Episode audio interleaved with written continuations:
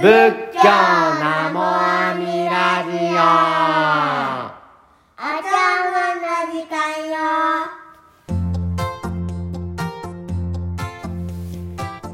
皆様こんにちは。この番組は広島県三次市西覚寺の副住職井川大慶がお送りしております。はい皆様いかがお過ごしでしょうか私先週ですね兵庫県の豊岡というところに行かせてもらっておりました。あの豊岡っていうのはコウノトリの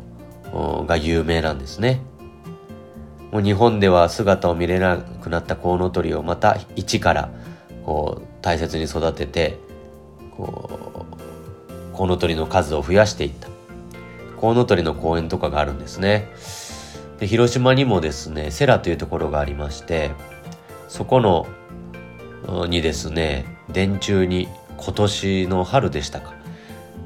初めてコウノトリが巣を作ったって言ってニュースになっておりました。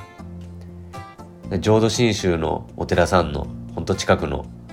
目の前の電柱だったらしいんで浄土真宗のお寺もねテレビがアピールしてくれたらよかったんですけどそこにはあんまり触れられなかったそうでありますが、まあ、コウノトリが飛んできたということなんです。おそらくその豊岡からね、えー、こう飛んできたのかもしれませんよね。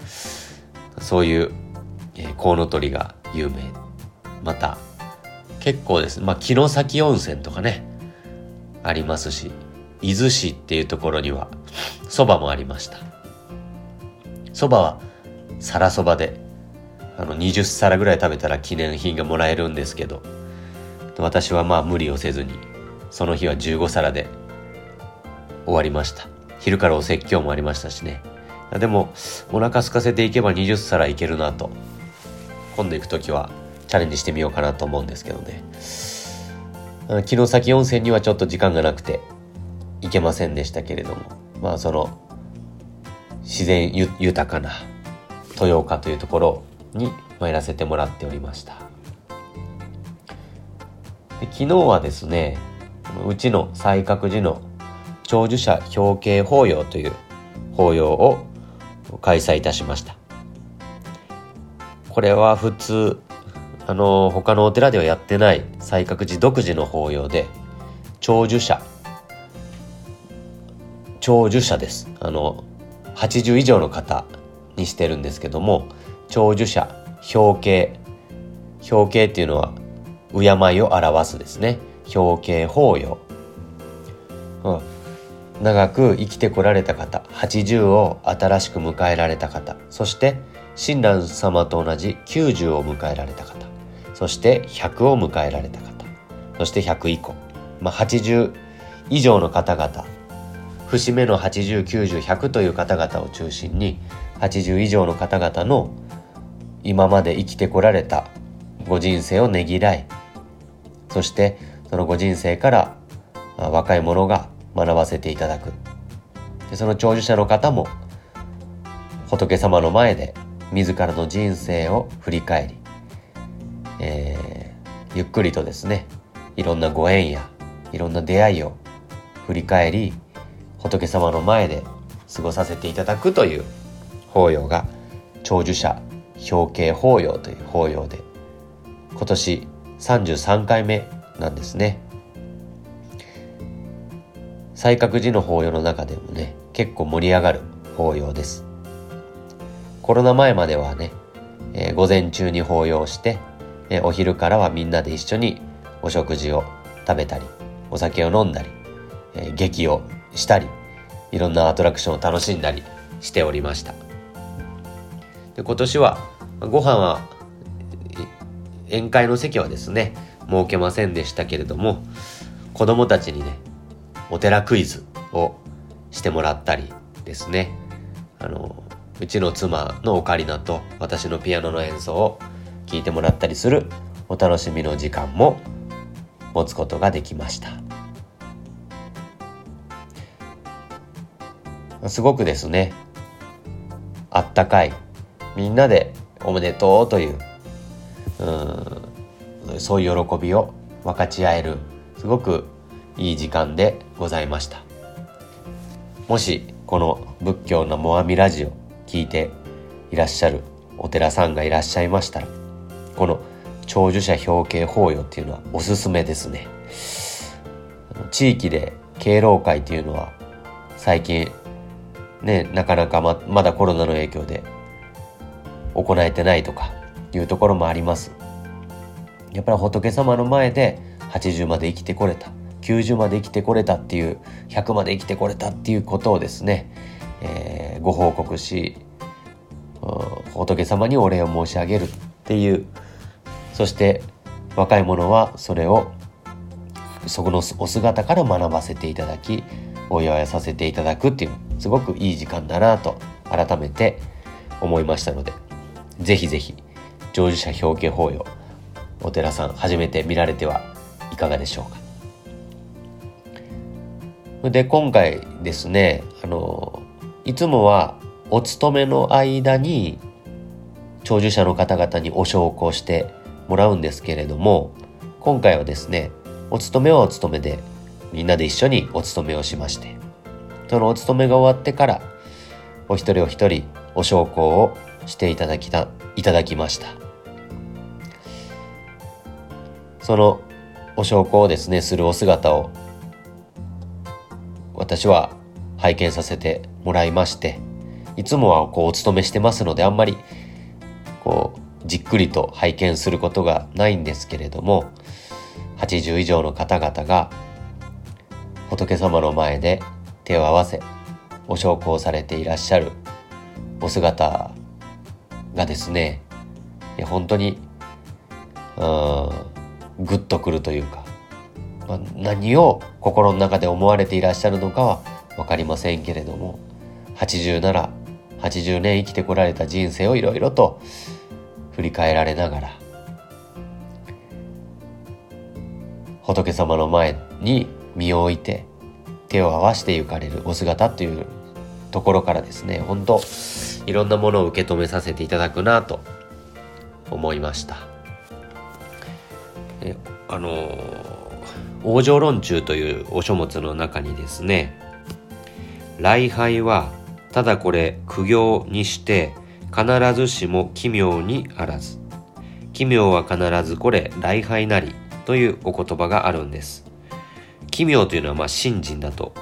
受け止めていただければいいかと思います。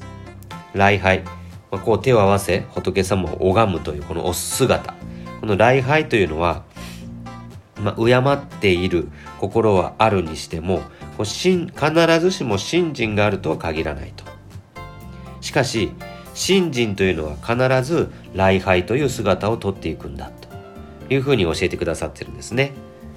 まあ、こう手を合わせて、え頭を下げていたとしても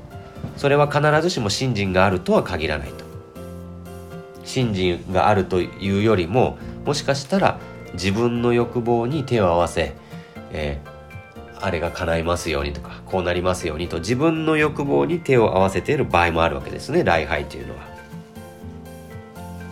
ですから礼拝は必ずしも奇妙にあらず、まあ、信心ではないかもしれない。しかし奇妙は必ずこれ礼拝なり。しかし信心というのは必ず礼拝という姿をとっていくと。如来様のお救いを受け止め喜んでいる方というのは必ず礼拝という姿をとっていく。ということを皆様のこのお焼香のお姿からすごくあの伝わってくるものがございました。真は将軍より生ずっていう言葉もあるんですね。信心というのはこの綺麗なピシッと飾られたお将軍このお将軍から信心っていうのは生まれていくんだ。お将軍を見ることによって信心っていうのをがこう芽生えてくるんだという言葉があるんですね。でお将軍というのはそういう本堂をお飾りするのはもちろんのことですけれどもこの将校っていうのは香りのお将軍ですしね。この皆様の手を合わせ昇降されるという姿。それもお将軍なわけですね。そのその姿からこのこの私たちが若い世代がですねすごくいろんなものを受け止めさせていただくんだなということを思います。で私は布教師ですからこうお話をして伝えていかねばならんということをやっぱり第一に考えておるんですけれどもそのそれ以上にですねそもそも大切なのがそのピシッとこう得体を整えるとかですね、うん、合唱礼拝の姿を美しくするとか読経を丁寧に読経するとかお焼香や、まあ、お花だったりおろうそくだったりそういうお正言というのをまずきちっとさせていただくということが本当何よりも大切なんだなということを思いましたね。そういう先輩方のこのすごく何て言うんでしょうね心のこもったお証拠心のこもった合唱礼拝何万ダブ何万ダブというそのお念仏のお姿そこから大変多くのものが伝わっていく。姿から伝わっていく。だから本当ねこの法というのは伝えるんじゃなくて伝わるんだなというのをですね口先で伝えていくんじゃなくて姿が伝わっていくんだなということをですね改めて思いましたね。私もこうもちろん法話を大切にしていくっていうのはもちろんなんですけれどもそれ以上にですねそもそもこの姿をこの大切にさせていただくお将軍を大切にさせていただくっていうことを忘れちゃいけんなと改めて先輩方から教わったことでございます。まあ、よくですね聞かれとる以上に見られとるんだというふうに言われたりします。私たちは話をする時聞かれとるというのはもちろんなんですけれどもそれ以上に姿を見られておる。ですからその姿というのを大切に作法だとかね得体だとかそういうお敬いを表していく姿を大切にさせていただかないといけないんだなと改めて学びました、尊い、えー、一日でございました何歳になってもいろいろと厳しいことがあってもユニークさを忘れずにいろんなものを楽しむ心を忘れずに歩んでいきたいなと改めて思った一日でありました。ようこそご聴聞くださいました。ありがとうございます。